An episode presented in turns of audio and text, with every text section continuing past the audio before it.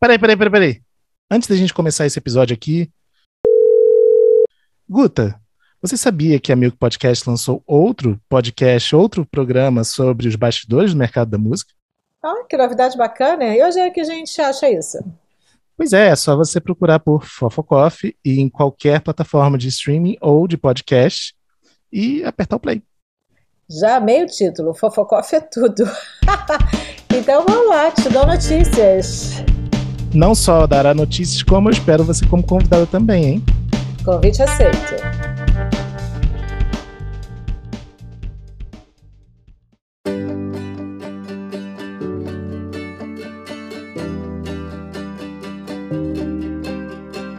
Bem-vindos ao quinto episódio dessa temporada limitada do Fast Forward ou FF Podcast, como a gente chama com os íntimos. Eu sou o Fábio Silveira e no time titular de hoje temos também You Got. Salve, salve, rapaziada. E enfim de volta, todos clamaram por ela, todos pediram por ela, Guta Braga. Depois de um longo e tenebroso inverno, estou eu aqui de volta. Alô, alô. O tema de hoje é um dos que mais fascinam quem se interessa pelo mercado da música há muito tempo. O diretor artístico, o AR, é uma das figuras mais poderosas do mercado de música historicamente e basicamente é quem decide quem lançar, como lançar, que repertório gravar. Isso, óbvio, se o artista deixar, né? E foco aí bastante no diretor artístico masculino, porque historicamente vivemos um, um mercado que basicamente temos homens nessa função. E graças a Já, como vimos aqui no episódio que Tati Cantinho esteve, isso está começando a mudar. Só que nosso convidado de hoje é um profissional que congrega as duas coisas numa só: diretor artístico e produtor. É, e também muito amigo, Rafael Ramos. Dá um salve aí. Oba, oba, oba! Olá! Muito bem-vindo, Rafa. Obrigado a todos aí pelo convite. Delícia total. Vamos ver aí se a gente não fala muita besteira. E já que você começou, acho que é um ponto importantíssimo. Infelizmente, temos poucas mulheres e sua, e sua sensibilidade no mercado de, da música como um todo e no departamento de relações artísticas de uma gravadora, principalmente. Acho que as coisas seriam bem diferentes e mais interessantes vão ser a partir do momento que tivermos, que tivermos mais mulheres. Total. O que você está achando dessa mudança, Rafa, da entrada das mulheres? Que é a, a única coisa que eu acho é que demorou demais, cara. E não só como diretor, né? Artístico, como produtor também, né? Produtor. Como tudo, cara. No dia a dia. No dia. Eu, graças a Deus, sou cercado de, de mulheres, de profissionais extremamente competentes, uh, extremamente envolvidas com, com o trabalho e eu conto com a opinião, com a posição e com, com as ideias delas o tempo todo. A Piqui que faz a nossa assessoria de imprensa, a Bel que faz TV, a Fernanda que cuida do nosso escritório todo, a Priscila que gerencia o nosso marketing, a Monique que gerencia o nosso digital. No fim das contas, assim, é, a na DEC, a direção artística cai para cai esse lado de ter dois homens cuidando, porque é o dono e filho do dono lá. Né? E, e, é, e, e, tem esse lado da gravadora que, que veio com raciocínio 100% do departamento artístico, né? não das diretrizes de marketing ou comerciais. Né? A nossa onda vem do artístico. Mas a gente está conectado com elas o tempo todo e, e sempre que alguém fala de algum artista, que é um dos pontos da direção artística, né? saber das novidades e tudo, eu, eu já abro o olho, porque é, é, é, isso que eu falei, a sensibilidade, a forma que toca é, é bem mais interessante. Sair falando igual uma metralhadora. Não, é, deixa Mas, só contar uma coisa pra, pra, pra galera coisa, que tá chutando a gente, né? Rafa, para quem não sabe, no currículo tem nomes extremamente diferentes entre si e trabalhos brilhantes, tão quanto, por exemplo, Pete, Dead Fish, João Donato, Melim, Gabriel Elias, Roberta Campos, mais recentemente Elza Soares. E vamos que vamos. Mas isso que você estava falando é interessante. Como é que você, na posição de diretor artístico, né? Como é que você é, recebe as indicações? De onde vem a informação de artistas novos que estão acontecendo? É, de todos os lugares possíveis, na verdade. Né? Acho que a, a grande arma do, do departamento de direção artística, do diretor artístico, do homem de A&R, e, e achei legal explicar pra galera o que, que significa essa sigla AIR, Boa. né? É, vem do inglês, e, é, a- artista e repertório. Ela também combina com português, mas ela vem do inglês, que é isso. O cara que contrata o artista, que encontra o artista, senta com ele, define o repertório, bota ele dentro de estúdio, bota ele onde for, faz aquilo virar um conteúdo, e aí, normalmente, o departamento de marketing vai lá vender E, e aquilo. dá sequência na história. E, e dá sequência. E né? antigamente esses caras eram tidos como os grandes gênios das, das gravadoras, assim, os caras que acham que tem um radar mais, mais apurado para achar os novos talentos. É, essa geração vive, vive seus louros hoje, né? É, o, o Clive Davis, o, o Chris Blackwell, todos esses caras assim, eles já passaram da fase de serem apenas diretores artísticos, viraram donos de selos, donos de gravadora, alguns grandes produtores, outros já passaram para o lado de, de ser empresário. O Jimmy Iovine, que começou como, como engenheiro de som, produtor, largou tudo e foi lá, sei lá, ser um bilionário e tal. Então. Tem a série dele no, no Netflix, sensacional. Sensacional. Ali é, é tudo aula. Aliás, o do Netflix hoje, cara, tem material bastante, sem querer fazer propaganda, mas tem material bastante para você passar ali umas boas três semanas assistindo e tendo uma boa aula de história, de música, informação, né? Antiga e contemporânea também. É, dá pra listar vários documentários. Quincy Jones, o próprio, o próprio Giovanni, né? E já é desde antes ali. O documentário do Keith Richards é maravilhoso. É, o poço é sem fundo ali, cara. Com certeza. E você na função, de, falando um pouquinho de você, né? Como é que você teve a certeza vindo de uma família que pai fazia direção artística, mãe era empresária, produtora? É, como é que você teve a, a clareza de que você queria trabalhar com música, assim, crescendo? É que eu não queria trabalhar com gravador, eu queria ser artista. Né? É. Então eu tive uma banda. Pra quem não sabe, a famosa Baba Cósmica. Ah, então, a gente, eu fiz o Baba Cósmica, eu, eu fundei Baba Cósmica com os meninos com 13 anos de idade e já estava ligadão. Assim, eu entendi que entendi que ia lidar com música, que, que queria lidar com música, que gostava de música, quando realmente fiquei um afic- aficionado por comprar os discos, entender as coisas, viver uma música que não era da minha época, sabe? Ah, tive bons tutores, meu pai sempre apreciou muita música. O Ricardo Cantalupe, que trabalhou na gravadora durante muito tempo, aí aquele ali é viciadão em música mesmo e fala com falava com de uma forma romântica sobre tudo aquilo ali que eu estava ouvindo e ali com 12, 13 anos ainda era Steppenwolf, Led Zeppelin, The Purple e tal, né? E aí você- vai se apaixonando e, e entra na coisa toda. É, Tava dentro de casa isso, tinha essa coisa, é, mas nunca, nunca fui forçado. Na verdade, nunca teve realmente assim. Eu acho que a gente tem 20 anos de gravadora. Ano passado a gente fez um filme comemorando os, os 20 anos de gravadora. E a forma que meu pai fala na entrevista dele no filme, que eu não participei, você só vê depois, né? Ele, ele tem assim como uma surpresa. Pô, caramba, você quer mesmo fazer isso? Tem certeza que você vai querer sentar aí e cuidar dessa gravadora e botar pra frente e tudo? E foi uma coisa meio natural mesmo que foi acontecendo. Eu fui entrando, não só entrando, acho que mesmo me afundando na coisa toda, a ponto de virar um workaholic. Tem uma história que é- tem, tem uma parada que eu acho muito forte, muito natural nessa história, porque eu posso falar que eu conheço, né? Que é a coisa de você, na, é- na época que seu pai era diretor artístico, era Poligram na época, talvez. Sim. E você ia no carro dele buscar as fitas demo que, que ele recebia. Isso já era na fase da EMAI. Muito EMAI. importante É, para é todo IR mundo desde bebê, entender. isso que eu ia falar, né? Ele é IR desde bebê. Desde criança. Conta aí, como é que você começou a ser AR? Antes, deixa eu contar uma parada. O Fábio tá falando que, que sabe muito bem dessas coisas todas, porque o Fábio trabalhou na DEC anos, Anos. sacou? Muito tempo e tudo. Então, Hoje tá tudo em casa aqui, gente. é, conhece a história ali bem, bem a fundo mesmo. Bom, vamos por parte. Foram várias perguntas, né? então, resumindo, da onde vem a parada? Fita demo no não, carro. Não sei. Beleza. Fita demo, antes do meu pai trazer fita demo no carro, na minha época de banda, uma forma que você tinha. Galera, vamos nos posicionar aqui. Quando eu comecei, ainda não existia e-mail. Falou? Eu Isso aí. trocava carta, brother. A Carta. gente trocava carta, a gente trocava fita demo. Não era nem fax. Pra você, para não custar caro o envio de uma fita demo, tipo, vamos trocar cinco fita demos. O cara enviava cinco capinhas xerocadas para um e uma fita com a original, e você enviava a sua fita original e cinco capinhas para o outro, e você fazia suas cópias em casa. E para não gastar fita também, às vezes era uma demo de uma banda no lado alto, a demo de uma banda no lado B. O importante era espalhar a informação, porque você não tinha, cara, Spotify, smartphone, você não tinha nada disso. Né? Então, sabendo que eu vim da era do. do do que eu vim Da da, fita do- cassete. Da, da- da fita cassete, sacou? que a gente pode falar até daqui a pouco. Voltamos a produzir fitas cassete. É, Ainda tem essa. esse é o vício todo. Né? Mas aí tem, sim. Bom, aí teve o Baba.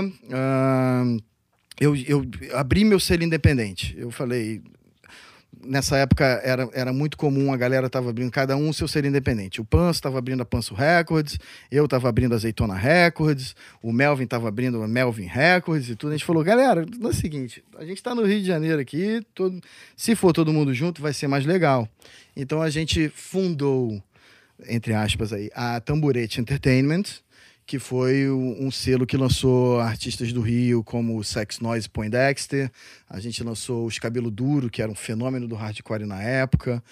De- voltando à minha, época de banda, depois do Baba Cósmica, eu fui do Jason, sou membro fundador do Jason, que é uma banda underground, que a gente fez uma banda de, hard, de hardcore, porque tinha o selo, porque hardcore era mais fácil de trocar os CDs. Então a gente falou, vamos ter uma banda de hardcore e a gente troca os CDs para poder trocar com Cabelo Duro, DFC, Dead Fish, que eram as bandas que mais vendiam nessa época, né? Ahn, dentro do onde é que eu tava mesmo? Fita cassete no carro. Você quer voltar, pra- você quer ir pra fita cassete no carro, tá? Você sabe a história Bom, que eu quero. O que, o que a Guta tá querendo que eu conte é o seguinte: sim, meu pai trabalhava na EMI e foi um, foi um momento muito legal na, na, na vida dele. Assim, meu pai trabalhou muito tempo na Poligram como produtor. Ele começou como produtor nono, que eu nasci na Poligram em 79. Produziu Marina, Angela Rorô, Erasmo Carlos, uma série de coisas. Aí, depois ele saiu da Poligram, ficou um tempo exportando bossa nova para o Japão, com os contatos japoneses dele, e aí ele foi chamado para ser diretor artístico da EMI, mais ou menos ali no meio dos anos 90. Trabalhou com Renato, com Renato Russo, solo, Legião Urbana, na época do Descobrimento do Brasil, Marisa Monte, no Cor de Rosa e Carvão, Paralamas, no Vamos Bater Lata, e recebia muita demo. Eu já consumia demo porque é, era como você se contactava com as outras bandas. Então eu vinha aqui para Ipanema, na Spider, comprava Sutiã Chiita, Cabeça, essas bandas todas, demo um real, dois real, três real e tal, e, e tenta, para tentar espalhar a minha banda nessa época, né? E o meu pai vendo tudo isso trocava muita ideia comigo, jogava todas as coisas na mesa. Não eram, já era uma época que começava a ter um CDR ou outro, até, mas o normal era fita cassete mesmo. E teve uma vez que meu pai chegou em casa e falou: Eu tenho duas fitas demo no carro que eu não trouxe no final de semana. Você quer ir lá pegar? Aí eu fui no carro, tinha uma fita de uma banda de dance, e que não era muito interessante, nem era muito a minha onda também. Talvez fosse até interessante. Quem sabe? E teve e tinha a demo do Mamonas Assassinas, que eu comecei a ouvir, achei aquilo muito doido, muito interessante. Mostrei pro Felipe do Baba, ele achou muito doido, muito interessante. A gente já tava numa onda, a gente já curtia Raimundos, Little Quail, a série ali, a classe de 1994, aquele ponto maravilhoso da música do rock alternativo brasileiro, que aí tinha também o Planet, Chico Science e, e vai embora. E de alguma forma, naturalmente também, não teve forçação nenhuma, aquela fita se disseminou na minha escola, na escola do Felipe. E quando, quando meu pai foi ver, tava todo mundo, estavam todos meus amigos no churrasco cantando Mamonas Assassinas, aquelas músicas semi-indecentes, semi-pornográficas, comer tatu é bom, que pena que dá dor nas costas. e aí ele abriu o olho para aquilo ali e se interessou muito, entrou em contato e em menos de 48 horas ele contratou o Mamonas. Incrível. É isso. É, Incrível. E o resto é- resumidamente, é essa e o resto é história. história, O literalmente. resto é história. É que essa história já foi contada umas É. 381 mil vezes. É, assim, É, espero era que eu da- tenha da- contado aqui sem da- da perder muito tempo informação. do podcast. Não, mas pode ter certeza que da nossa audiência vai ter gente que não conhece essa história. Fica tranquilo. e aí saltamos para 2000, anos, início dos anos 2000, quando você já tá, já é, é produtor, tá, tá lá no estúdio, é, produzindo um monte de artistas novos. E aí aparece Pete. Que você já conhecia. É, a Pitty, é, que já foi um ponto de virada, digamos assim, pra você de ter um, produzido um estouro nacional, né? É, foi um ponto assim. Na verdade, já vinham acontecendo coisas bem legais ali an- antes da Pit, né? O, dentro da deck, o Mascavo era, era uma banda com uma certa força, principalmente no sul, virava muito bem. Mas o meu pai já estava. Pós EMI, meu pai foi para Abril. E na Abril ele acabou contratando o Los Hermanos, porque eu estava contratando o Los Hermanos para tamburete. Aí o Los Hermanos fez um show, ficou um pouco maior, aí já ia ser pra deck, distribuída pela Abril. E aí o Los Hermanos foi fazer o Abril Pro Rock, todo mundo colou. Que, o que, que é isso que tá acontecendo, né? Porque era uma banda muito redondinha já na época. E aí não teve saída, teve que ser pela Abril. E aí eu já tinha feito Ana Júlia, já tava com uma certa credibilidade em casa, né? Opa! É, já já estava produzindo o segundo disco do Fala Mansa, estava rodando, já estava levando a coisa bem a sério. A Pete, a gente se conhece há alguns anos antes de eu ter contratado ela como artista solo. Ela era de uma banda chamada Incoma, uma banda de hardcore de Salvador. E a gente, o único disco oficial do Incoma lançado, eles tinham uma demo, e aí o CD oficial foi lançado pela Tamburete, que era minha gravadora com Panço.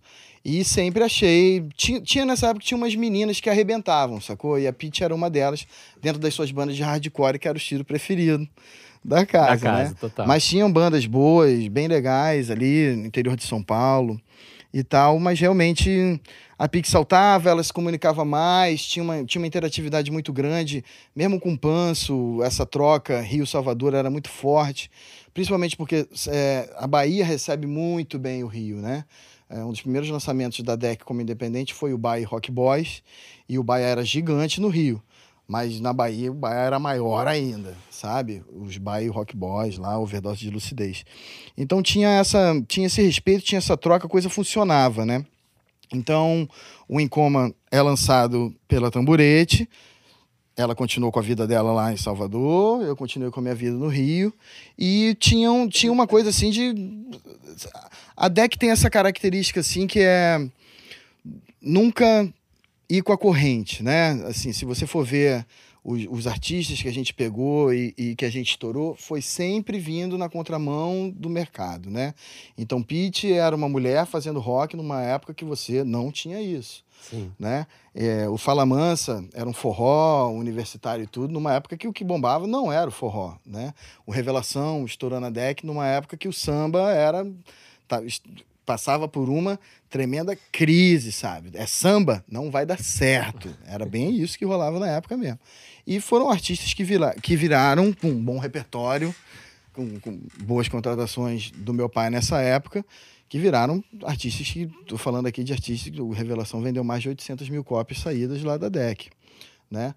É, porque quando você vem dessa forma, quando você vem na contramão, quando você vem. Às vezes você não sabe, não é uma coisa marcada. Ah, o mercado está pedindo o artista assim.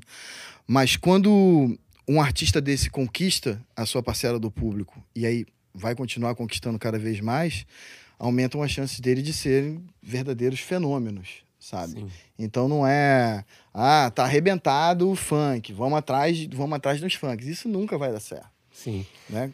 E para você chegar nesse ponto de produzir, é, você chegou a estudar formalmente, fazer, fazer curso e tal? É uma curiosidade que as pessoas geralmente têm. Ou foi uma coisa de Cara, eu fiz, experiência o, mesmo? eu fiz o curso da Florência né, de Pro Tools, três, três, quatro dias de curso, porque uma vez eu entrei pra gravar o Leone, eu, eu era moleque ainda, e o Leone falou: vem, vem produzir aqui duas músicas minhas. E aí a gente tava com um engenheiro que ele apagou tudo que tava. A gente tinha gravado uma música inteira e o engenheiro apagou tudo que tava gravado, né? O, o Batera até na época falou: Cara, nunca diga assim para o computador mais de duas vezes, cara. E o cara, de- ele deu sim pro computador as três vezes ele apagou. Eu falei: Cara, é melhor entender um pouco disso aí. Então a única coisa que eu fiz mesmo foi um curso. E na verdade, velho, é, hoje você vê aí grandes, os maiores exemplos e tudo, é de gente que meteu a cara e foi fazendo. É óbvio. Estudar, ter mais conhecimento. Às vezes eu até realmente me arrependo de não ter me aprofundado em certas coisas, sabe? Eu pego uma MPC hoje para decifrar uma MPC, me dá aí três dias, sabe? Eu não vou ter esses três dias de tempo. Então, é, foi mesmo metendo a cara, velho. No- eu fiz esse, esse, esse curso mais pra me inteirar, porque, como eu disse, eu venho da época da fita. Então, eu comecei gravando em fita de rolo 2 polegadas, o Matanza, o Video Hits, gravados lá nas nuvens, foi tudo com fita de rolo. Então você tinha que matar o take, não tinha isso de 20 takes, não tinha isso de playlist, sabe? Total. Era, você tem que ir na certa, né? Eu acho que isso é um lado bom para os dias de hoje, que algumas pessoas, nossa, chegam para mim e dizem, nossa, como você é objetivo. Não é questão de ser objetivo. é- a Eu aprendi ou- com a fita de rolo. a, é ou a música tá ali ou a música não tá ali. Para e vamos de novo, isso. né? Você vai gravar o quê? 80 takes para ficar decidindo depois? Você não vai entregar esse Pra disco fazer nunca. comp, né? Fazer comp, você não vai entregar esse disco nunca. É isso. Você vai enlouquecer para entregar esse disco. Então, é, vem desse lado de, aí, do- da fita de rolo, passou-se pro ADAT, e aí apareceu o Pro Tools, né? Então, um dia eu cheguei para gravar o MCs HC, na época do funk bombando, é, The Fala, Popozuda Rock and Roll, aquela coisa toda. Meu pai trabalhava na Abril e falou, cara, tu tem que procurar aí umas bandas de funk. E aí tinha o MCs HC, que era uma banda do Rio, que era funk, mas com guitarra, né? Uhum. Era uma banda que vinha até do hardcore também. Ó, essa banda aqui tem os hits e tudo. Então, quando eu fui gravar esse disco, cheguei na gravação, que era uma gravação paga pela Abril, eu recebi uma. um- não era Telex, não vou sacanear que era Telex. mas a informação que o estúdio tinha pra me dar, ó, você não tem rolo, você não tem a DAT, você vai ter que gravar esse disco em Pro Tools. Aham. Então, eu e o engenheiro, na época, a gente teve que aprender o Pro Tools na, to- na Tora. Tem uma memória vívida de descobrir reverse. Eu podia fazer reverse do que quisesse. Então, o disco do MCs HC é o disco que tem mais pratinho reverse, voz ao contrário que você pode imaginar na vida, né? Enlouquecido com os novos Os recursos. termos tempos. do- Porque a gente recurso. gravava solo de guitarra ao contrário pra imitar o George Harrison, tinha que virar a fita de cabeça pra baixo, calcular o tempo diferente. Era doido, cara. O famoso é osso. Mas como é que nesse. é, você Famoso eu, você é ótimo. o, existe uma questão aí também que é, que é você congrega duas funções que muito, quem olha de fora às vezes pode confundir, que é o diretor artístico e o produtor, né? Eu sou o escudo humano, brother. Escudo humano. Já ouviu falar em escudo humano? Já ouvi falar em manifestação, sei lá. É isso, cara. No fim das contas, vira escudo humano pros dois lados, sacou? É o homem no meio, no meio de tudo. Mas continua a sua pergunta, vai. Não, eu, eu ia perguntar exatamente isso. Quando é que se você consegue virar a chave, sa- sair da, da posição de. Você vai lançar, você vai contratar e você vai produzir. E aí, como é que você vira a chave de falar: peraí, deixa eu olhar de fora o que eu tô fazendo como produtor aqui? É, Pra, pra mim, um- pra mim, cada função dessa é uma continuidade da outra, tá muito ligada à outra, sabe? Não, não, não- você não tem que virar a chave quando o objetivo é um só, sacou? Fazer um belo disco, com um belo repertório, pra chegar aí e detonar todo mundo que tá na sua frente e, na verdade, cumprir, o- cumprir o objetivo que é fazer uma parada do caralho que as pessoas se impressionem. É, te ajuda, talvez, um, jogar aqui essa, né? Mas te ajuda, talvez, a, a coisa de que se você é o diretor artístico e produtor, você não vai produzir uma coisa que o repertório escolhido pelo diretor artístico não esteja bom. É, eu tenho uma E pessoa menos, eu tenho uma pessoa menos para brigar sobre o repertório, né? Isso é, isso é fato, né? Mas a gente tem sempre João Augusto lá marcando presença. e- Opa. é, cara, e é uma, é uma boa forma de recorrer quando tá em qualquer insegurança e aí o que, que você acha dessa música, né? É, então, mais soma do que realmente tem essas tretas, para ninguém ficar achando que é uma briga diária, né? É. Mas é, eu vi meu pai trabalhando como diretor artístico com uma série de produtores e tendo, tendo diálogos que, na verdade, é- era muito mais criativo, acrescentando para cada projeto, do que mesmo de, de discussões e brigas, né? É, E ajuda também. Fica chega uma hora que fica pesado você ser produzido. Voltando no escudo humano, que é o seguinte: é porque além de diretor artístico e produtor na deck, a gente joga nas 11 posições, né? Uma vez você brincou comigo. Cara, esse disco da Pete você ensaiou, gravou, mixou, lançou e tá aqui na barraquinha no Circo Voador vendendo vinil. É isso. Você lembra disso? Não, eu lembro, Lembro. eu trabalhava no downtown, você, você andando com display no downtown É, pra levar ainda na época do, do produto físico da loja, né? é. Ah, a gente vendeu Rafa- produto de mão em mão, cara. Eu, É. fica- eu ficava esperando quatro horas na gramofone pra ser atendido, bicho. Agora, Rafa, falando em escudo humano, é, me veio aqui um assunto que foi muito polêmico recentemente, que foi o produto da Vanderleia. Conta um pouco pra gente, porque já essa coisa de diretor artístico, como é que funciona isso? Ou seja, você pegou uma artista, né, ah, reconhecida, né, mas assim, da velha guarda, né? Sim. Vanderleia, pô. É, exatamente. Como é isso? Como é que você administra? O que, que aconteceu?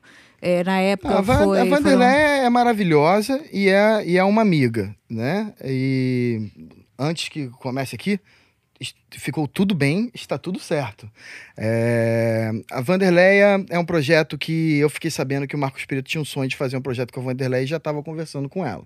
Quando a Piqui me contou, eu falei, cara, então eu vou ligar pro Marcos Preto, eu vou pegar essa parada que eu quero trazer a Vanderleia pra cá.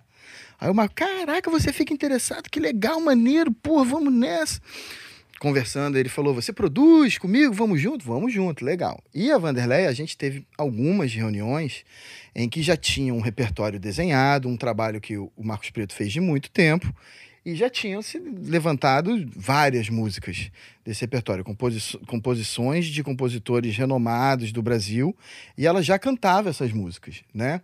O contrato foi assinado, a gravação foi marcada, mas a Vanderleia teve um dia que, estudando o repertório, me ligou e falou que muitas, dasquela, muitas daquelas músicas, agora, ela imaginando o disco, com a data marcada, com os músicos marcados, ela teve. Ela estava realmente numa, numa via cruz consigo mesma, né? Ela não não estava confortável com a situação que ela estava, que ela não se sentia cantando aquele repertório. E por mais que a gente ponderasse, eu falei, Vanderlei, você está cantando há muito tempo essas músicas, essa aqui não é linda e tudo. É, mas essa frase aqui me incomoda, isso me incomoda. Ela não estava confortável. E a última coisa que a gente vai fazer na vida, na nossa posição, é botar um artista numa situação desconfortável, né? E estava tudo na nossa mão para poder cancelar de, de uma forma super saudável. Eu acho que um grande erro cometido aí, é, o único cometido, foi ter se divulgado antes de ter se entrado para gravar, porque senão a gente nem estaria falando sobre isso aqui agora. É o tudo teria famoso, só, a gente só anuncia o que a gente tem, né? tudo- É, não, mas na verdade também, vamos lá, não teve problema nenhum ter anunciado, porque era uma coisa que a gente tinha mesmo, né? Ela se sentiu insegura com o que estava fazendo e foi super claro para mim, assim como foi super claro para ela, de falar, Vanderlé, dá para cancelar e fica tudo certo. É isso? Você não quer pensar? Ela pensou mais um tempo, a gente pensou mais um tempo. Ela realmente se mostrou desconfortável, em tá, não estava confiante daquele repertório e a gente foi de total como um acordo parar o projeto ali no meio. Ela tinha, ela tinha alguns convites para algumas outras coisas e a gente achou que era mais correto liberar ela para que ela seguisse com os outros projetos que com esses a gente não, não estava ligado. né? Claro. Isso leva muito também à questão do repertório, né? É, eu acho que foi- esse é um ponto interessante, porque eu, eu lembro quando eu era um mero estagiário que tinha. Estagiário não, que tinha acabado de entrar na DEC, né? Eu, às vezes, passava em frente à sala de reunião e o seu pai estava reunido, fazendo reunião de repertório com Sorriso Maroto, Grupo Revelação. Eu escutava um quebra-pau do lado de fora que eu falava: caraca, eles vão sair da gravadora amanhã. Não, cara, é isso aí, é normal. tem, que quebrar porrada. É, E aí, eu, que- eu- Vai a, minha- a pergunta principal é essa, né? Na verdade, o trabalho do AIR, no fundo, no fundo, além de contratar um artista extremamente talentoso, é repertório, ponto. Sim, e, e, e num, num grupo de samba, você tem muitos compositores e muita gente. E cada um quer defender os, as suas músicas, os compositores que ele trouxe e tudo. Então, para você entender, assim, um repertório de samba, ele começa, para fazer um disco de 12, 14 músicas, ele começa com mais de 200 músicas. Imagina. sabe? O que cada um traz, né? E, e meu pai tem uma parada, né? Ele tem o repertóriozinho dele guardado ali o tempo todo, sabe? Os compositores que ele acredita, aquela música que não entrou no outro disco, mas que ele tem certeza que aquele artista tem que gravar. E você tem isso também? E Você segura isso também? Cara, eu tenho, uma, eu tenho umas músicas assim que se, se fulano grava isso, vai. Eu tenho guardado essas na manga. São, são muito naturais e você vai encaixando aos poucos. Recentemente teve um caso muito legal que foi o, o motor do Maglore com a Pete, né? É, com certeza. Primeira vez que eu vi essa música, eu falei, cara, Pete vai E que, gravar que é isso aí. difícil na gravação original, né? Por mais, por mais incrível que seja, é difícil você entender o que, que é a música, né? E aí, quando o Pete gravou, Gal cantou no, na turnê dela também, né?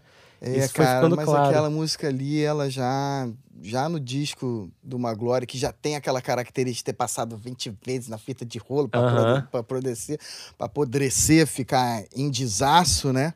O, não, a música já estava ali. Cara, é, é muito bonita, sabe? Aquela letra Muito. é, é muito forte.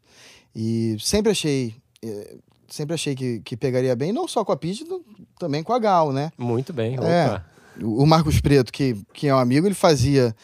Já fazia o repertório da Gal, eu falava, cara, tu tá esquecendo essa música aí, eu dava um toque. Não só essa música, como várias outras músicas do repertório do Tiago, que para mim é um dos grandes compositores dos, do- dos dias atuais da música brasileira. Com certeza, com, concordo. Tiago. Oliveira do Maglória. Uma glória, isso aí. É, e aí já aconteceu também, por acaso, de você ter uma banda, um artista que você ia gravar, repertório autoral, chega o repertório e você fala, putz, Isso é uma coisa que você vai trabalhando já de um tempo, né? Eu, pelo menos, tento é, só entrar no estúdio com o artista quando ele tá bem preparado, ensaiado, com um repertório definido, né? Isso não te, isso não te deixa escapar de alguns golpes de alguns artistas, né? Como eles, eles vão saber quem são quando eu falar, de falar, não, a gente tem 10 músicas, pode marcar o estúdio. Chegava no estúdio, não tinha três músicas, né? opa! Ah, então vamos desligar o vira, estúdio. vira session pra de composição, né? É, cara, É, virava session de composição. Mas o.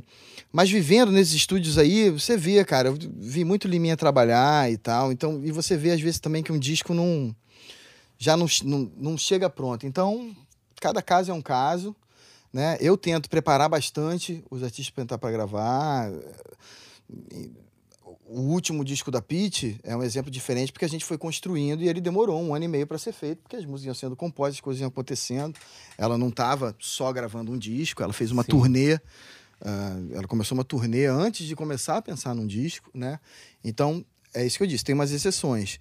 Mas uma banda que chega para mim, e aí, vamos fazer um disco? Eu tento fazer eles estarem ensaiados, com o repertório pronto, com as letras amarradas, com vocalista já com as letras decoradas, preferencialmente, para ter aquilo mais internalizado possível. Porque é, você lidar com muita novidade o tempo todo dentro de um disco no estúdio te deixa numa situação ali de que é, é, é o que vai te trazer um pouco de insegurança. Caraca, será que tá bom? Será que o jeito que ele cantou essa frase é esse mesmo? Será que era isso que era para estar sendo dizendo? Sabe? Nem todo mundo é John Lennon que termina uma música no joelho e é The End of Life, sacou? É, É, então, você não dá para jogar essa conta toda no artista. E esse flow que você dá do repertório, ele parece, ele parece ser muito fluido, muito natural, né? E que contrasta muito com a urgência que a gente tem hoje de, de produção de hits, né? A gente vê, A gente vai falar sobre urgência? Pô, Porra, brother. estamos chegando lá. Avisa pra ponto. galera acalmar aí, cara. Acho que no geral, né, inclusive. Mas tem, existe, existe essa urgência hoje que é o me dê o hit mais rápido possível. E existem muitos grupos de produtores, compositores que se reúnem, né? Isso sempre existiu. Vamos falar Sim, a verdade. sim. É os campings, né? É. Mas antes mesmo dos os camps, cam- não, né? os camps é uma coisa mais recente. Mas sempre Isso. existiu o cara que fazia todas as músicas do Backstreet Boys. É sempre isso. existiu aque- Ghost aquelas Rider. equipes que tinham um Tem formato. sempre os suecos do pop. Eu acho que tem tudo mudou galera. quando o Dr. Hook, que produzia a- a Katy Perry, falou na Billboard, foi a manchete, né? Sim, existe formato, existe regra. Não adianta achar que qualquer operação que você vai fazer vai virar um hit. É isso. Entendeu? E aí eu acho que abriu o olho. Co- Como assim esse cara tá conseguindo estourar? Ele conseguiu estourar três artistas um atrás do outro e são as três cantoras fenômeno pop agora. do né? momento, isso. E, cara, é isso. Ele botou na mesa. Tem formato. E um músico que ouve, a pessoa ouve e fala: Cara, não é possível, tem formato. Tá no mesmo tom, tem a mesma montagem. Todas as músicas têm uma ponte, te levam pro refrão de uma forma, né? Tem refrão. Refrão antes de um minuto. Isso, isso é buscar o hit antes de buscar a música, de certa forma? Antes de buscar a Ah, grande canção. é. Tem uma frase que é falada no, docu- no documentário da DEC que é o seguinte: o Tato do Fala Mansa fala. Uma coisa é garantida: com o Rafa e com o João, você só vai entrar em estúdio. A sua garantia é que você só vai entrar em estúdio com um repertório foda, preparado, sacou? E esse é o nosso conceito que vem, e não importa quanto tempo isso vai demorar, né? Um, um- um grande ídolo meu, que é o Rick Rubin, para ele não importa quanto tempo um artista vai demorar para conceber um disco, contanto que ele conceba clássicos ali dentro, né? E desde que é que, é que graças a Deus sempre sobrou muito, né? O repertório inicial pro Admirável chip novo da Pitch, ele tinha 22 músicas. A gente lançou exatamente metade daquilo. A gente lançou 11 músicas. Dessa primeira demo, uma música foi gravada nesse último disco dela. Uau, sabia dessa Que era uma música que ela não. Que era uma Daquele música período. que ela não achava. Não, tá, não fluiu ali naquela época, né? É, basicamente você procura primeiro a grande canção. A Sim, a grande canção. E você dando tempo pro artista, você pode cobrar ele, falar, manda aí a gravação do ensaio. Ó, galera, beleza, vocês mandaram 10 músicas, 7 estão do caralho, mas as três músicas aqui você tá se repetindo. Nas três músicas você fala a mesma coisa, nas três músicas o refrão é igual, Sim. sabe? Então, você vai trabalhando pra, né? Eu, eu como muito fã de música, acho que todos aqui somos é, viciados em música, é, e um roqueiro do lado fundamental, assim, vem, vem do rock, né? O rock, ele é... Os discos de rock, eles são sempre... São marcos, sabe? É uma parada assim... Caraca, o Nevermind do Nirvana. Oh, é um clássico, porque tem todas essas músicas. E a última é, é meio acústica, sabe? É... Aí você vem de Black Sabbath, Led Zeppelin, a história por trás de cada álbum, né? Então, a minha preocupação, vendo os meus ídolos gringos fazendo discos, sabe? Era, beleza, cara, é, o que que você tem de melhor, sabe? Você já tem um disco inteiro? Não tem um disco inteiro, vamos dar tempo para ele, para ele acontecer, sabe? O disco do o 0 e 1 do Dead Fish não sairia se não tivesse a urgência, que é a música que abre o disco, que é a música que ele abre dando um grito que é marcante, que é hoje é o dia da revolução. Essa música saiu depois de estarem todas as vozes, todas as bases do disco gravadas, eles já terem tentado algumas letras para essa, essa música e eu sentar com ele e falar, Rodrigo, ainda não tá bom.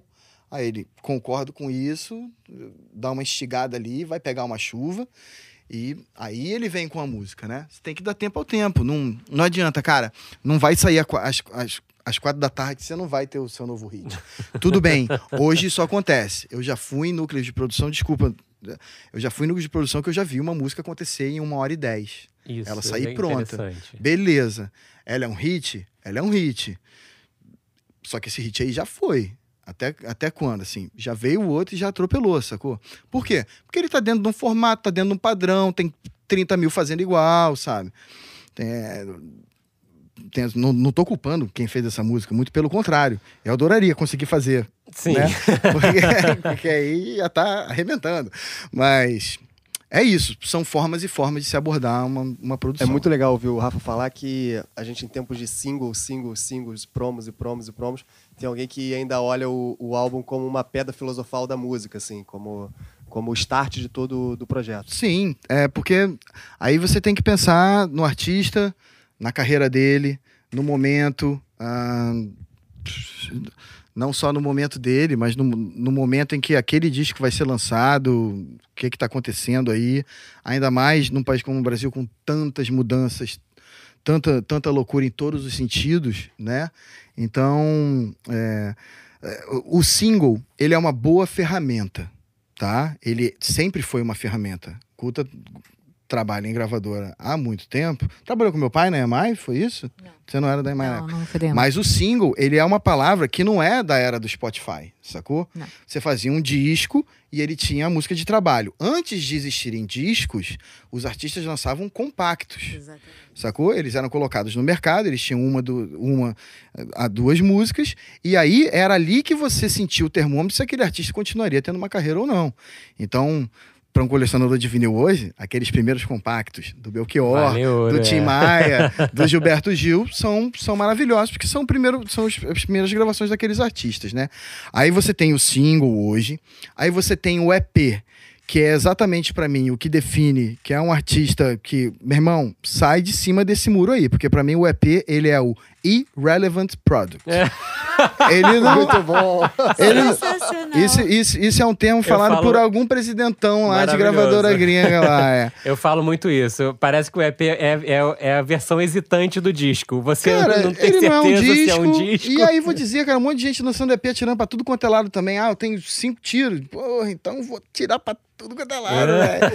Sabe? Pra, pra, pra ver uma parada. Eu acho que o artista, hoje, infelizmente, né, o mercado, a forma Ma- Mais do que o mercado, acho que é mesmo a forma que a gente consegue ver que as pessoas consomem música, ela tirou. é, é, isso tirou o tempo de maturação de certos artistas, né? Você já é um fenômeno sem nunca ter feito um show, cara. É sabe? isso. Você já tem números exorbitantes sem nunca ter se testado num palco, Foi o sabe? dilema que a Camila trouxe pra cá pra gente do Kevin o Cris, né? Que entrega um montão de música, vai lançando um montão de single e ainda tá entendendo, né, que caminho vai fazer pra live, que caminho vai fazer de N formas, né? É isso, cara. E, e- e isso é maravilhoso porque também ficar falando, ah, não, na minha época. Na minha época, nada. Nossa época é agora e, e- e- e tem que respeitar o que acontece. Mas tirou, de certa forma, esse tempo de maturação. A gente estava ali. Eu não comia casquinha de siri, mas vocês comeram casquinha de siri. E a gente estava falando do, do, do Black Pantera, né? É, Black Pantera é uma banda pesadaça, sacou? De Uberaba. E é, é um trio maravilhoso, sacou?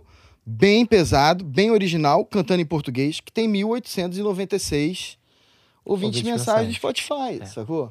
E, cara, eu eu tô rodando, viu, velho? Eu vou a tudo aí que dá, cara. Era É isso que eu ia isso. perguntar para você. É isso, eu tô- esses, esses executivos de gravadora ah, hoje ah, que estão tão antenados ah, com os- as ferramentas de BI, como é que você vê isso e onde você encontra esses talentos no mercado? É no feeling, completando a Guta. É no filho é no que gosta, cara. Não tem saída, velho, sabe? É, Então nós- você continua usando o que você usava anteriormente? O Obviamente a instinto? gente não tem o É cassete, emoção, mas cara. onde O, você o- encontra? o Black Pantera começou a tocar no palco, na quarta música o cara desceu pra tocar guitarra com a galera pogando, eu comecei a chorar, bicho. E era uma Onde banda foi- de rock, onde foi né? isso, Foi um Rafa? circo, abrindo pro voador. Dead Fish. Uau. Eu fui ver o Dead Fish, sabia que ia tocar o Black Panther e o Surra, fui ver as bandas de abertura pra saber como é que tava a juventude. E a juventude tá maravilhosa, cara. E isso, na verdade, porrada de banda maneira que não é o novo funk ostentação, que não é o, o novo popaço, que não é o novo eletro triste, sabe? É, que não é necessariamente LGBT. Hoje também tem uma parada, velho, respeita todo mundo, maravilhoso, amo todo mundo. Inclusive, só pra afirmar, foi a primeira gravadora a lançar Testículos de Mary, sabe? Os Travestis de Recife, Banda War, antes de toda essa onda, sabe? Então, para que fique claro assim, respeito todo mundo, suas escolhas e, o que eu gosto mesmo nas pessoas é do olhar e da música, sabe? Beleza, mas hoje você tem que estar dentro de um quadrado pra uma porrada de coisa, velho. É, sacou? aí, inclusive a coisa do ter que lançar um single por mês e fica, né? do Chega estilo onde? de música que você faz, de, de- de- da representatividade com que público você tá falando, velho, tem que falar com todo mundo, bicho. Sim. Sabe? E se sua música é linda, ela vai emocionar todo mundo, sabe? É isso. Sabe? A- Eu lembro que eu a- tive aquele um caso- primeiro single da Lineker, o grande lance ali é o seguinte: você via aquela gravação ao vivo numa sala de ensaio no YouTube e você se emocionava, cara. Ah, eu fiquei apaixonada na primeira vez É que eu vi. simplesmente lindo, É lindo, sabe? é isso aí. Então, não é porque é ou porque não é, É. sabe? Mas aí tem. Aí eu digo já que é o mercado, sim, sabe? Que tem que te Sim. botar numa roupinha bonitinha. Qual é, a- qual é a sua cor nessa estante? Eu me vi muito refém disso numa, num exemplo legal que eu tive no início do ano. É, tava preparando pra lançar um tempão o último disco do Baiana System, né? O Futuro Não Demora. Maravilhoso. E eu falava pra eles, pô, gente, vamos pelo menos um single antes. Aqui, ó, tem essa música aqui, essa música cá. Eles até ponderavam e falavam, não, de repente essa outra aqui. E aí chegou um ponto que já não tinha mais tempo de lançar o disco antes do carnaval. Nem precisava- o disco, nem o single com antecedência. Não tinha tempo de lançar um single e um disco antes do carnaval, ia ser uma coisa super corrida. E por isso eu percebi como eu tava totalmente funcionando, regrado, na ideia de que tinha que lançar o single antes e tal. Eu parei pra escutar um dia o disco no carro inteiro, eu falei, quer saber, eles têm razão pra caramba, não As é pouca razão têm que não. ouvir isso aí As pessoas têm que inteiro. ouvir o disco inteiro. cara, e aí a gente claro. sentou com todo mundo e foi mostrar o disco Claro. inteiro na ordem, com o russo junto, né? Para as pessoas entenderem o que, Ah, que se era. você quiser, você pode pegar um quadro do Portinari, serrar ele em 16 pedaços, sacou? E ficar olhando para uma parte e daqui a 20 minutos você vai olhar para outra. Mas não é, sabe? é, acho que perdeu-se muito esse um pouco, né? Perdeu-se um pouco esse lance da obra, é, é, música como arte. Acho que hoje a gente vive o mercado, tá? Ele vive muito preso aos números. Muito uma lógica de rede social, né? uma lógica de rede social, uma lógica de poder acompanhar real time, aquilo ali crescendo, ferramentas internet, as ferramentas internéticas, sabe? E aí o coração foi pro saco, velho, sabe? O, o, o gosto musical, o acreditar numa loucura foi pro saco. Então, é, você vê um momento bom do mercado, é, as gravadoras, as agregadoras com, com dinheiro, investindo em música, isso é lindo, sabe? Mas, desculpa, muitas delas presas ao estilo, ao que vai bombar, ao que está dentro de um quadrado. Isso aí limita a criatividade, o que é muito sério num país como o Brasil, que é fonte inesgotável de talento, brother. Do norte ao sul do país, velho. Sacou? isso. Sempre foi. Diversos estilos, diversas ondas, sabe? Então, é, porra, vamos lembrar certas coisas. Antigamente, você ia com um representante da gravadora lá pra Manaus, aí o Mazola voltava com carrapicho. Fenômeno nacional, sacou? Hoje em dia, tá difícil, velho. Só vai ser fenômeno nacional o próximo funk, cara. Sabe? É, porque tá ali, só tão Ou o dando próximo aquilo. sertanejo, ou o próximo. E, e a próxima dupla sertaneja, seja o que for. Não tô aqui me remoendo e tudo tá tudo certo. Vivemos um momento ótimo na indústria e a DEC vive um momento ótimo também, né? Mas, Mas é, mas eu, dessa analisando, lógica, eu tô né? analisando, é super dentro dessa lógica. Eu tô analisando mesmo como uma pessoa que curte música. Antes de ser diretor artístico, antes de ser qualquer coisa, eu sou consumidor de música, cara. Eu compro disco, sacou? Eu compro o disco das bandas. Eu vou, eu compro, cara. CDzinho, 10 conto na, no show. Eu compro das bandas, cara. Pra ter, eu quero saber a ficha técnica, quero saber quem foi o cara que gravou o Black Panther em Uberaba. Eu lembro, eu lembro de um exemplo bastante, bastante significativo dessa época de deck, que eu lembro que isso foi lá pro, sei lá, 2009. Vai Não, ter que antes. consultar o seu calendário de vida, Não, tive que Fábio. consultar, tive que consultar o Spotify pra saber quando é que saiu o primeiro disco e foi Varrendo a Lua. Você vai saber de quem eu vou falar. Que foi a Roberta Campos. Eu lembro que numa viagem nossa pra São Paulo, no meio de uma crise aérea, a gente tava viajando de carro. Uou. Chega seu pai com um, um CD, demo da Roberta Campos. Isso. E a gente ia voltar junto e ele fala: Eu fui na, na nova, Brasil FM, o Calmon me mostrou isso aqui. A Todos- estagiária tava assoviando. A estagiária tava assoviando, não sei quem tava falando, não sei quem tava cantando. Todas as músicas aqui são hits. A gente falou, é mesmo? Ele falou, é, vou colocar no carro. Voltamos a viagem escutando aquele negócio. Todas as músicas eram hit, vi- foram, vieram ser gravadas. E eu lembro que foi- teve uma coisa. E aí depois ela mandou mais 80 músicas, né? Aí e era um absurdo. entrou em contato, você tem mais música? Tenho mais música. Ela mandou mais seis CDs com quase 20 músicas em cada um. É isso, e Roberta Campos, e eu lembro que foi muito simbólico que seu pai falou pra mim assim: vocês vão ter que ter paciência, porque ela só vai estourar lá pelo terceiro ou quarto disco. E é a grande obra da paciência. É, contemporânea a ela, tiveram várias cantoras nas outras gravadoras que foram dispensadas de seus Verdade. serviços contratuais. E a Roberta Campos teve um primeiro disco que foi super bem, teve o de janeiro a janeiro com o Nando participando. Que estourou quando a gente já tava trabalhando no segundo disco. De janeiro a janeiro já teve três, quatro novelas, velho. É isso. Música de todos os casamentos. Música Música de de todos os todos os casamentos, casamentos. 40 milhões de plays no Spotify nesse momento enquanto falamos. E And Rising, And né, cara? Rising. É. E é uma artista que hoje, por uma construção de carreira, acumula 1,2 milhões de ouvintes mensais, um Aí catálogo é- relevante. É, muito interessante que é o seguinte: a Roberta, o segundo disco, ahn, a, a gente mudou um pouco a banda. Falei, e aí, Roberta, como é que vai ser e tal? A gente fez um- uma sonoridade levemente alternativa ao que tinha sido o primeiro, né? E ele não foi muito bem, esse segundo disco, apesar de ter músicas lindas ali dentro. E aí, no terceiro disco, ela tava com música sobrando de novo, tava brabo, né? E se a gente não tivesse feito o terceiro disco da Roberta, minha felicidade não teria sido a abertura de- da novela das seis, não teria dado essa amplitude que você vê no digital, porque a gente acompanhou o número digital dela, ela teve um crescimento de mais ou menos 400 mil ouvintes de uma sexta para uma segunda, a partir do momento que entrou a vinheta da novela. Sabe? Total. E é dando chance pro talento, cara. E aquilo tudo. Roberta é muito tímida. Velho, um monte de artista tímido aí. Um monte Calma, velho. Ninguém tem a voz dela, ninguém compõe como ela, sabe? Olha essas letras que estão saindo. Então, é o exemplo, é um pouco do exemplo É da o- calma. É, na verdade, é o anti-exemplo do que a gente vê hoje de artista que tem que já ser bonito, se, saber se posicionar, se colocar. Isso pode soar como um, como um velho falando isso, mas a verdade é que a gente tá. Todo mundo que tá trabalhando com música tem que fazer um exercício de não se colocar dentro dessa caixa o tempo todo. É, olha só, esse lance de parecer velho falando, não dá pra ser velho porque você não tem tempo de ser velho. O cara não deixa você ter tempo de ser velho. Porque hoje você tá no mercado que na hora que você vai pensar em ser velho, o- alguém avisa pra você, ó, você tem que me entregar quinta-feira esse single. Sacou? A frase isso. que eu mais ouço é, Rafa, esse é pra quinta, hein? É isso. É a frase que eu mais ouço, cara.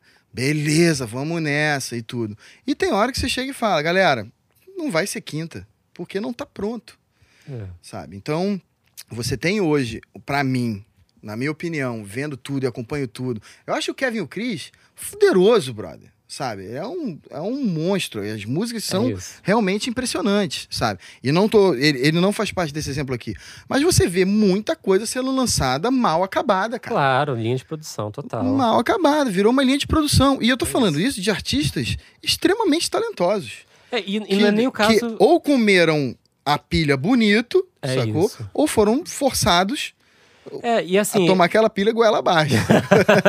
é porque tem casos que, tipo, você pega uma Marília Mendonça, vamos fazer o recorte sertanejo. Vai. sempre um repertório impecável. Eu vou, eu vou acompanhando os lançamentos, o, o repertório é sempre, sabe, tipo, matador, mas aí tá num lugar em que o repertório chega também, tá num lugar em que pode uma escolher. quantidade muito grande de repertório. Mas eu acho que é muito importante ver o, o, o timing de produção dos grandes nomes do sertanejo.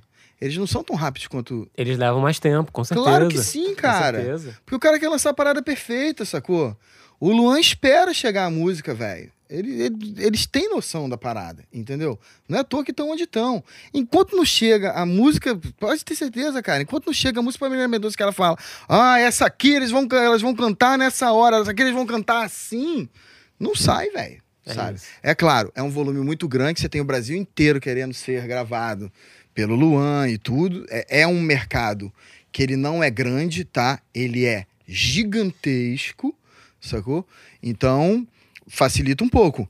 Assim, é, é bem diferente a quantidade de música que chega, vamos lá, para uma Marília Mendonça, de uma quantidade de música que nem chega para Pitty, porque todo mundo sabe que ela compõe. E só grava as coisas Né? dela, isso aí. E, e aí é isso. Então, cada, cada um tem seu timing, né? Esse ponto que você falou que era legal, queria saber a sua opinião. É, como é que você vê o, o lance do artista que compõe e interpreta, né? O cantautor, assim. Uhum. Ele, ele, por exemplo, a Roberta, o sucesso dela tá porque ela defende a letra que ela escreveu? Ou isso não tem no jogo, no, no jogo final não tem, tem nenhuma tipo de resultado? Não, cara, na verdade, o artista, aí volta o caso da Vanderleia. O artista tem que cantar o que, o que ele sente. Ele tem que estar confortável, ele tem que ouvir aquelas palavras na boca dele. Se você bota ela- ele numa situação, vai dar zica, cara. Em alguma hora o nego vai reparar que aquilo ali não é verdadeiro, não é legal. Um exemplo com a própria Roberta é que uma música gravada no, no- no terceiro disco dela, que é o mesmo disco que tem Minha Felicidade, que é uma composição dela, a segunda música do disco é Casinha Branca, que é uma regravação. E foi uma sugestão de uma pessoa do mercado, de, de um radialista, né? E eu falei pra ela, Roberta, mas eu só tô contando pra você porque eu achei isso aqui maravilhoso. E ela falou, cara, essa foi a primeira música que eu aprendi no violão. Essa música, ela tá dentro de mim. E eu, caraca, difícil ouvir isso, difícil essas coisas combinarem, né? E ela se apropriou daquela música, o arranjo nasceu em, sei lá, quanto tempo tem a música? Três minutos e meio? O arranjo nasceu em três minutos e meio, vamos tocar. Ela puxou no violão, entrou o batera, já foi, a música fluiu, já tinha um primeiro take, ah, vamos arrumar aqui. Então, é, depende muito, você não pode. é, é, existem vários casos, tá? Que forçaram a barra, vai lá, vamos lá. Com a Cristina Aguilera, você tem que Total. gravar essa música com, com, com, com vários artistas grandes. Na verdade, eu tenho né? uma pergunta nessa, nessa linha que é a seguinte: a gente vê muito hit gringo sendo produzido a 20, 30, às vezes 40 mãos. Isso no Brasil funciona menos. Por que que Mas o Jennifer acha? funcionou, né? É. É, foi uma baita de uma galera. Mas é, é raro mesmo assim, né? Você não ter tantas mãos assim metidas numa mesma música aqui. Por que, que você acha isso? Brother, não sei. Não sei se atualmente apareceram os camps. Acho que antes você tinha ali três, quatro mãos. Você tem o documentário voltando ali. Uma boa fonte ali, o Netflix, o Arts of Organized Noise, que é a galera que fez o Waterfalls e tal, né? Fez vários hits ali de um, de um momento bem seminal de uma virada do hip hop com R&B. Isso, a época do TLC, a época... Exatamente. O assim, Janet então, Jackson estourando música nessa vibe. Fizeram com ela também. É, era uma galera, era, era uma equipe, e era uma banda montada num estúdio, assim como esse aqui, era a banda montada, é, cada um tomando su- sua cervejinha, usando o que precisava para estar animadão, e criando, criando, criando, criando. Aí na hora que você vai ver que uma música sai daquilo ali, tem a mão de todo mundo. Valeu a pena, Tem é. a mão de todo E mundo, tem a mão né? de todo mundo. É, algumas músicas da Pete nascem das jams dos ensaios, né? Então aquelas músicas ali foram feitas, tudo bem, não são 40 mãos, como você falou, né? Mas é pelo menos oito mãos ali, sabe? É, é uma galera. Depende do momento que vem. Hoje com essa coisa do camp, e eu tenho ouvido muitos resultados de camp, eu queria fazer uma, uma defesa do mundo do camp, que tudo bem, rola lá na gringa e tal, né? Mas a DEC também é uma editora. E a gente faz camp muito antes dessa moda. Só que o nosso camp não é camp, né? É fazenda lá com o tio Tiago, levando todo mundo para tomar cerveja, beber churrasco, os sambistas todos, só os monstros compositores do samba, fazendo grandes hits e, e, no mínimo, se conhecendo, trocando ideia, trocando vivência, trocando informação. Né? Mas eu tenho, voltando pro camp, agora que a justiça foi feita, é, eu tenho ouvido resultados de camp que aí você começa a entender por que tanta gente, sacou? Ah, isso aqui, fulano com fulano e com fulano, que são o núcleo X, chegaram com uma ideia. Aí eu fui e botei a letra nessa primeira parte. Mas aí, o rapper tal que tava lá também, chegou com uma base feita por fulano, por fulano e por fulano. Conta quantas pessoas já Era entraram uma aí nisso. multinacional de criação de música. E né? aí entrou no meio da música. E aí precisava de um refrão. Aí fulano veio lá no meio do churrasco com todo mundo e pá, fez o refrão. Só que ele mostrou um refrão que ele já tinha composto com ciclano e Deltrano. Então faz a conta aí de quanta gente entrou, sacou? Natural vinha Depois assim. veio o rapper gringo e botou outra. Aí daqui a pouco vem o J Balvin pra cantar nessa aí também, né? É isso. Então, é, sim, é, existe, um, existe um formato hoje em dia para cada estilo realmente, sacou? Não, não, não dá muito pra sair. E tem gente que estão se aprimorando, tem- pessoas que estão, compositores que estão se aprimorando a fazer esse tipo de trabalho. E, cara, eu tenho total respeito porque realmente nunca vi acontecendo assim live, assim, na minha frente, mas você vê o resultado, né? É isso. E, você, e, e é uma coisa que você não recorre, né? Você, por exemplo, agora montou o repertório do disco novo da Elza Soares. E nenhuma música veio disso. Estou errado, não? Não, nenhuma música veio disso. Veio tudo da vontade dela de cantar, o que, que ela queria falar. É. É isso. O disco tá saindo aí semana que vem, dia 13. Foi um presente que eu ganhei da vida. Poder dizer oi para Elza Soares e ela dizer oi para mim de volta. e hoje, mais do que isso mesmo, po- poder trocar ideia, ouvir muito ela. É uma, nossa, cara, é uma pessoa com muita. é, sabedoria. É, é sabedoria é, junto com, com uma pureza de uma pessoa que apanhou muito da vida e que podia ser revoltada, mas não, de conseguir enxergar o lado bom todo dia. Então o repertório da Elsa veio muito dela. O repertório da Elsa vem de, de Gonzaguinha, o spoiler aí que eu vou dar, que tem o comportamento geral no disco da Elsa, ficou linda a versão. É, até ela descobrindo música do seu Jorge e música de compositores desconhecidos, porque ela viu um vídeo no Facebook Uau. do cara cantando uma música num, num- numa roda de samba, uma música falando, falando do Brasil. O, Uau. Brasil. o país dos sonhos, né? Como é que é o Brasil que eu Legal. quero ter, né? E não, eu quero gravar essa música de qualquer maneira. Pô, já gravei uma base e não deu certo, vamos fazer de novo. E é isso, sabe? E- E indo até o fundo para fazer mesmo as, as, ideias acontecerem, né? Então, o disco da Elsa não, não teve nenhuma música vindo de camp. Legal. Mas também isso, não, sabe? Não precisa ser uma regra. Eu tô, tô trabalhando com... A gente contratou uma artista nova chamada é, Sabrina Lopes. Ela vem de um...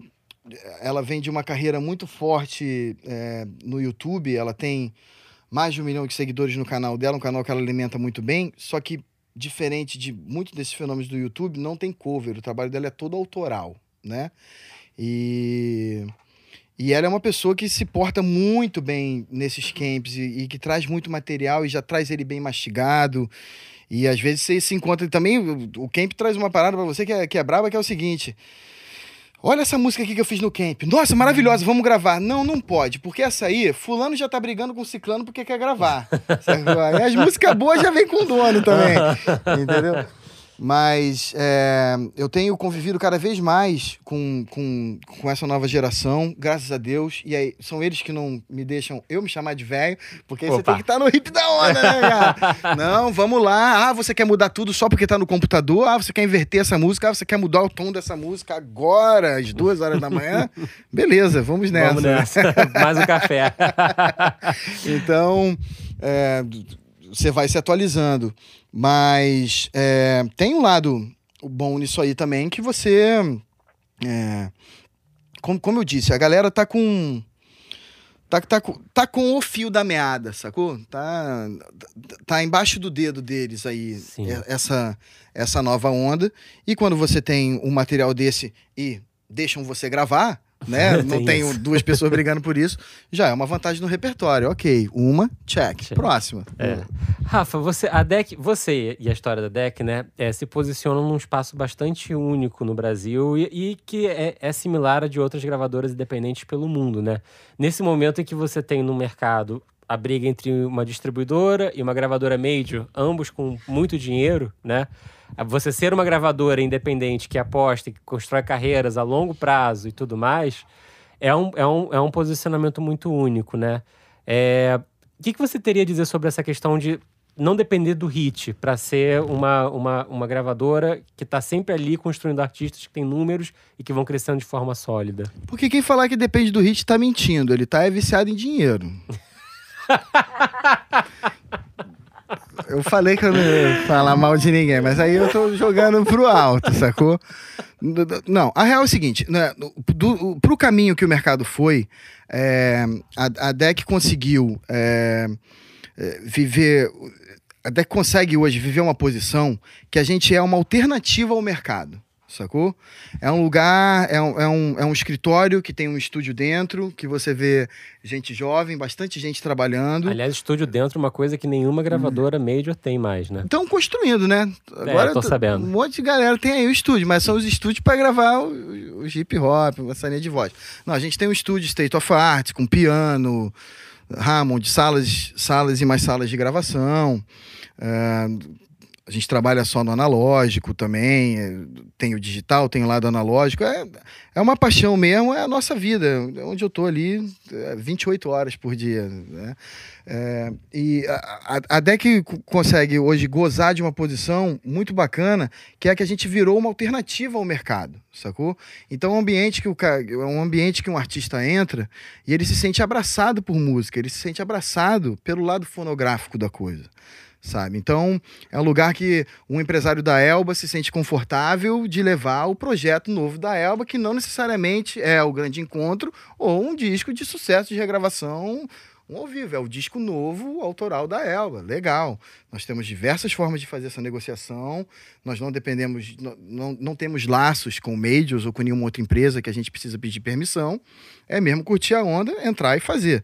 É, então, a, a gente virou uma alternativa para o artista levar um disco pronto, que ele acredita, projetos lindos, projetos loucos, projetos diferentes, projetos que às vezes você sabe que realmente, ó, isso não vai vender muito, nem tem a cara de perfil do Spotify, nem vai dar muito play, mas ao mesmo tempo, para o que a gente produz lá dentro, a gente acredita que está construindo um catálogo, porque meu pai não pensa em parar tão cedo, eu não penso em parar tão cedo, muito menos. e a gente está aí fazendo a gravadora porque não quer fazer outra coisa da vida, então estamos seguindo e construindo o nosso catálogo. E ao mesmo tempo trazendo para perto artistas extremamente talentosos, consagrados na música brasileira, que já não encontram muitas vezes espaço nem para diálogo dentro dessa corrida muito louca das majors. Eu compreendo totalmente porque é muito fácil, falar do outro sem estar tá lá. Eu imagino claro. que quem está lá dentro de todas as majors que estão competindo umas com as outras de forma extremamente agressiva, como há muito tempo você não vê, sacou? Foi-se o tempo que se tinha uma briga gigantesca por um contrato de, de um artista, sacou? Isso. Hoje é uma por semana, cara. O pau tá comendo para ver quem vai contratar o sertanejo gigante. O pau tá comendo para ver quem vai contratar o funkeiro gigante, sabe? Beleza, faz parte. Os caras... Sinal de mercado saudável também. Sinal de mercado saudável. E isso é lindo, sacou? E ao mesmo tempo o que está acontecendo é isso. É, tá uma posição. A gente está numa posição. Não, não vou dizer confortável, que é bacana pra gente, que a gente está conseguindo realizar um monte de projeto que, antes de qualquer coisa, a gente acha lindo. A gente curte, sacou? São os projetos do coração, assim. E é não, tudo, né? não, realmente não pensar. Claro, cara, não tem essa viagem. Ah, o, o Rafa e o João acordam todo dia, sabe? Tranquilaço lá, vamos ser doidão de é, novo. Quem acha que é tranquilaço não, não conhece. É isso, é, é, trabalho, é trabalho pra caramba. Tem, tem uma cobrança gigantesca né? É, o meu pai, numa posição cada vez mais de conseguir enxergar o mercado todo de um, de um distanciamento, de chegar pra gente no meio da semana e falar, galera, vocês não estão olhando para isso aqui, sacou? E isso aqui ainda é importante, entendeu? Então a gente tem as nossas prioridades, a gente tem os nossos artistas jovens que têm seus números bacanérrimos no, no, no, nos YouTube da vida, no Spotify da vida, e que você tem os desafios com eles o tempo todo. Não pode errar nesse próximo single não pode errar nesse disco, não pode errar o timing, não pode perder o timing. Tem que correr atrás de network e fazer esse artista abrir para fulano de tal, estar no festival, sabe? É, é trabalho o tempo todo. É, não, é negar o mercado e o mundo que, e que se não, vive, é só buscar uma gente, forma diferente A gente não nega o mercado, nele, né? compreende e, pô, pra ser bem sincero, cara, adoraria que viesse um sertanejo falando, ó, oh, cara, já que você não tem nenhum sertanejo, abraça a gente porque você sabe trabalhar, sacou? Mas eu não tenho as armas que os outros têm, porque realmente, como eu já disse aqui, vocês sabem, o mercado está super agressivo. Sacou? Então, a gente vai vivendo no nosso mundo lá. Adoraria que caísse um fancaço, próximo hit, primeiro lugar no Spotify. Aí, artista de funk, Na minha mão. E eu, e eu, fecho os olhos para isso? De jeito nenhum, cara. Pode ter certeza que vários desses aí eu, li, eu tentei ligar. Entendeu? Mas às vezes, o, às vezes eu ligo, o cara não tá no momento que ele não quer nem saber falar de gravadora, cara. Ainda é. tem o fantasma da gravadora partir independente, que o mercado atual permitiu muito isso também. Tem muita gente andando sozinha.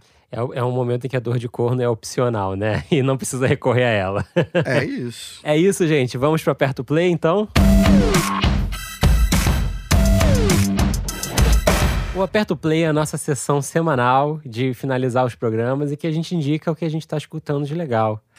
Rafael Ramos, para quem você aperta o play? Sofia Chablau e uma enorme perda de tempo. Se você pegar aí nos Spotify da vida aí, tem uma música recente que fala de dor de amor e eu não consegui encontrar o nome da música aqui. Sofia Chablau e uma enorme perda de tempo. Você vai procurar aí o nome da música para mim? Vou procurando. Idas e vindas do amor. Idas e vindas do amor? São as idas e vindas do amor. É maravilhoso, cara. É um blues rock alternativo muito doido. Uma galera de São Paulo realmente despreocupada com o que está acontecendo na casa do vizinho. Sofia Chablau e uma enorme perda de tempo é o nome da banda. É isso. Caraca, eu achei que uma enorme perda de tempo era o nome da música. Não, não, não, não, não. Sofia Chablau e uma enorme perda de tempo. e o nome da música aqui, é Idas e Vindas do Amor. Maravilhoso isso aí. Muito sensível. E aí vocês perguntam como é que você descobriu isso aí. A Pete me mandou o link porque apareceu no Descoberta da Semana dela. Aí ela, cara, que parada, que parada doida isso aqui. E realmente é emocionante, cara.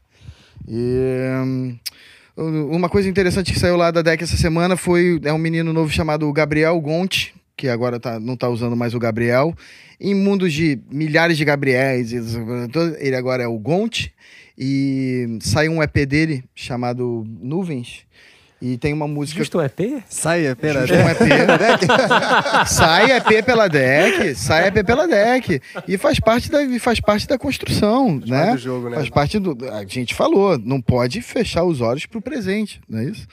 E é, dentro desse EP tem uma música dele com a Ana Gabriela, que é uma, uma grande artista lá da DEC, é uma novidade também.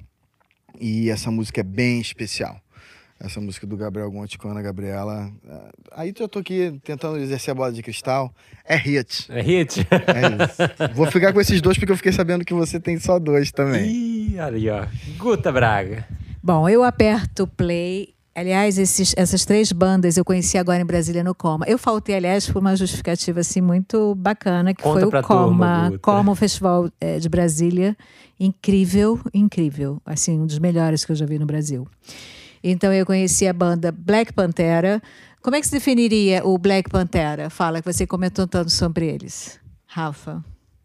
Rapaz, o Black Pantera é uma banda de rock pesado super original. Difícil colocar dentro de uma.